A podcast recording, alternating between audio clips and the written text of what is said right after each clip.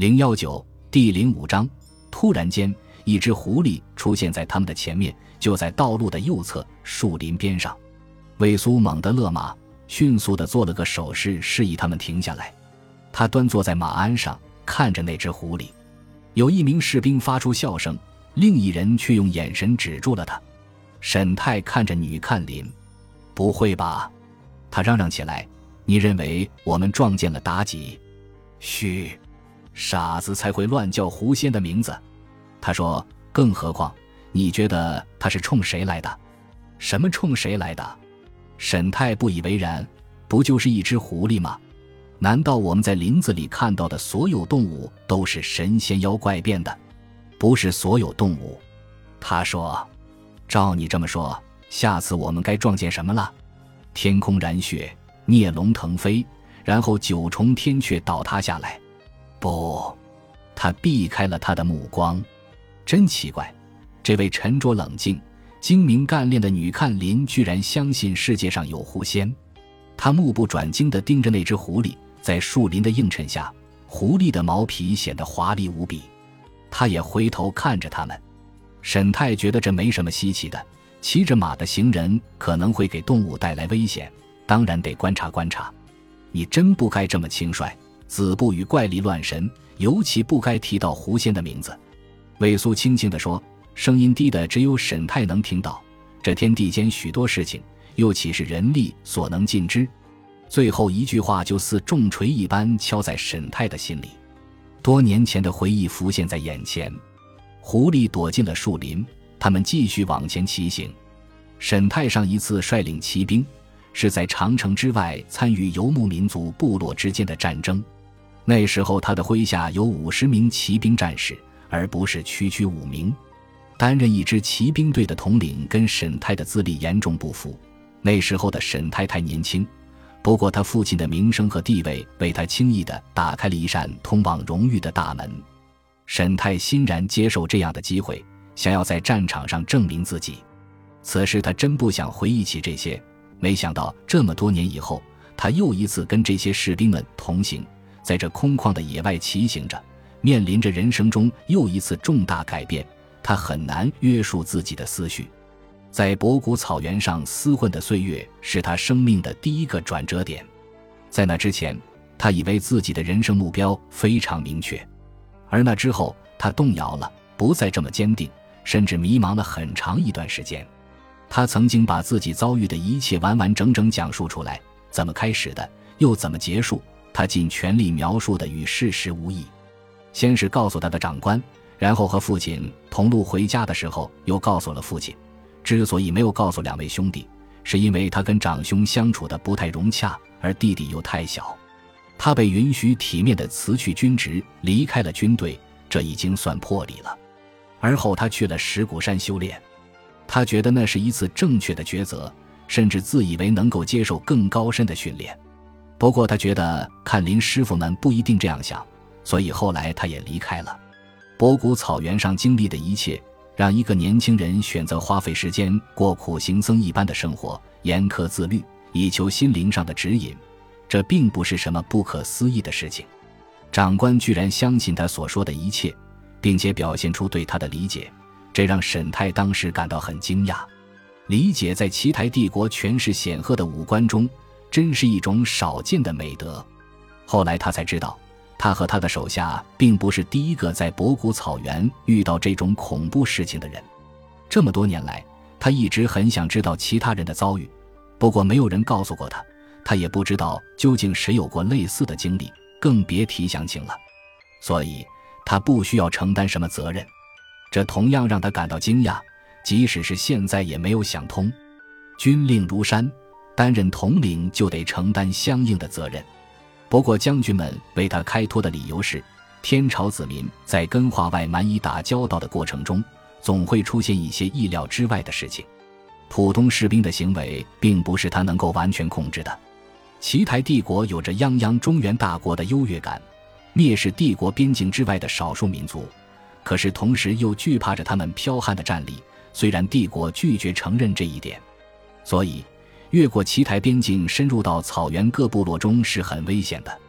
长久以来，奇台的部队一直在博古人的部落中奔走，对博古人的事务横加干涉，确保他们的首领博古人称之为可汗受控于奇台帝国。所以，往北越过长城，就得驻守在荒芜的边关，或是游走在草原上，跟这些化外蛮夷并肩作战或兵戎相见。这就不能期望手下的士兵们严格遵守纪律，毕竟这不比在京杭大运河上担任守卫，或者夏季到田间帮助当地农民与老虎和山贼作对那么轻松。把博古人的可汗控制在帝国掌握中，这是很要紧的事情。大明宫内的天子非常重视诸如谁在统治博古的游牧民，这些化外之民是否诚心归顺之类的问题。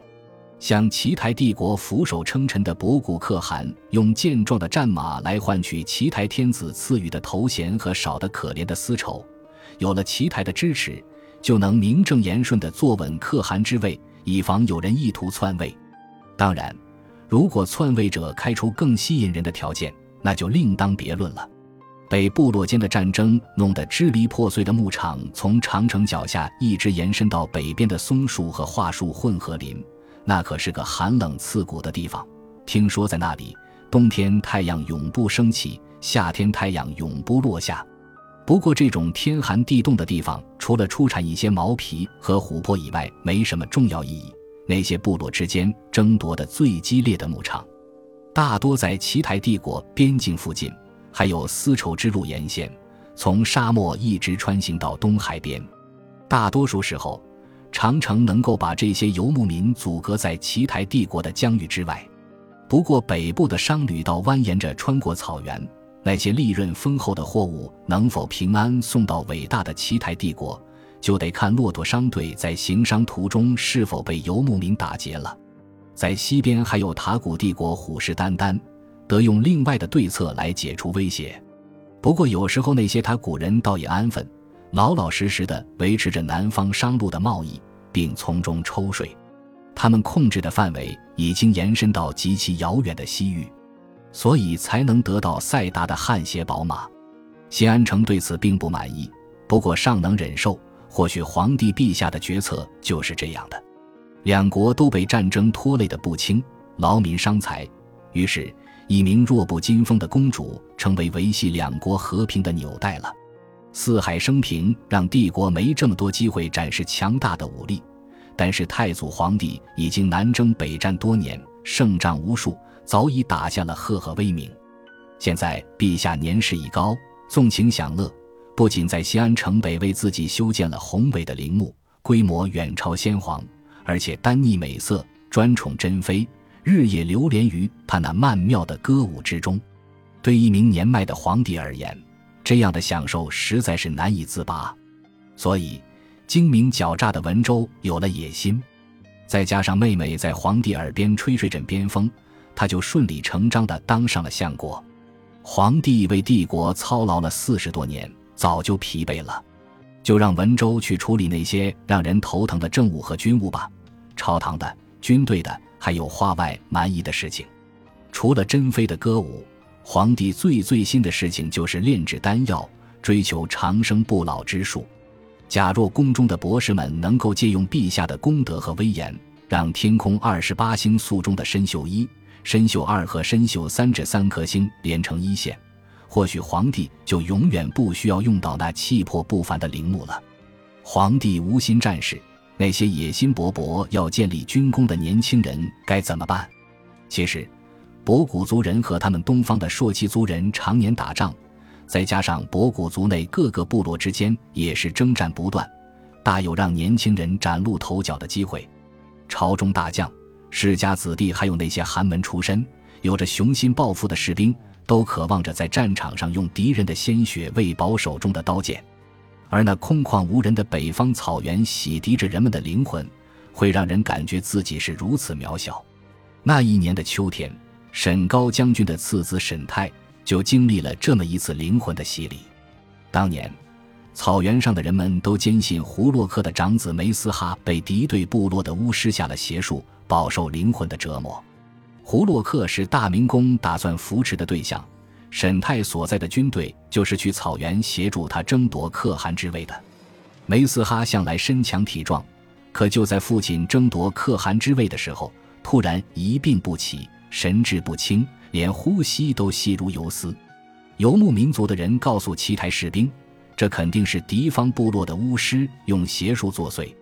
帝国的统兵大将们无法理解这种事情，更想不通为什么邪术是冲着儿子而不是父亲去的。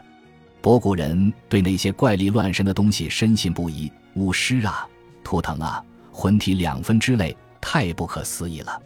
出于对奇台人的尊重，博古人向将军们汇报了此事。此外，也有点病急乱投医的意思，指望着来自中原大国的人能想想办法让病人康复。这就让将军们不知该如何是好了。胡洛克是个重要人物，所以他的儿子也很重要。为了表示忠诚，胡洛克曾私下派遣使者，带着上好的骏马和狼皮前往奇台帝国。除了这些贡品以外，还有两位年轻的女子。据说是他的亲生女儿，也被献给皇帝陛下，充作后宫嫔妃。胡洛克想借此换取奇台帝国支持他取代现在的可汗。他的姐夫杜兰，杜兰可汗可没进贡这么多东西。每年春天，奇台帝国都会在金水河北接收博古人送上的贡品，而杜兰可汗派出的使者总是带着那些瘦弱不堪的马匹前来。每当其他人对此表示不满的时候，使者们总是耸耸肩，打着手势，摆出一副无可奈何的样子，声称今年年景不好，草场贫瘠，兔子和羚羊泛滥成灾，破坏了那些肥美的牧场，马群里还有疫病流行什么的。不过，他们自己的坐骑可健壮得很。朝中大臣纷纷向陛下进言，称此等行为是对天朝的严重挑衅。杜兰可汗定是有了不臣之心，不甘于每年老老实实的向新安城纳贡。这些野蛮的博古人似乎忘了奇台帝国的强大实力。皇帝陛下天恩浩荡，对化外之民施以仁政，可效果似乎不尽如人意。这些野蛮人太不知天高地厚了。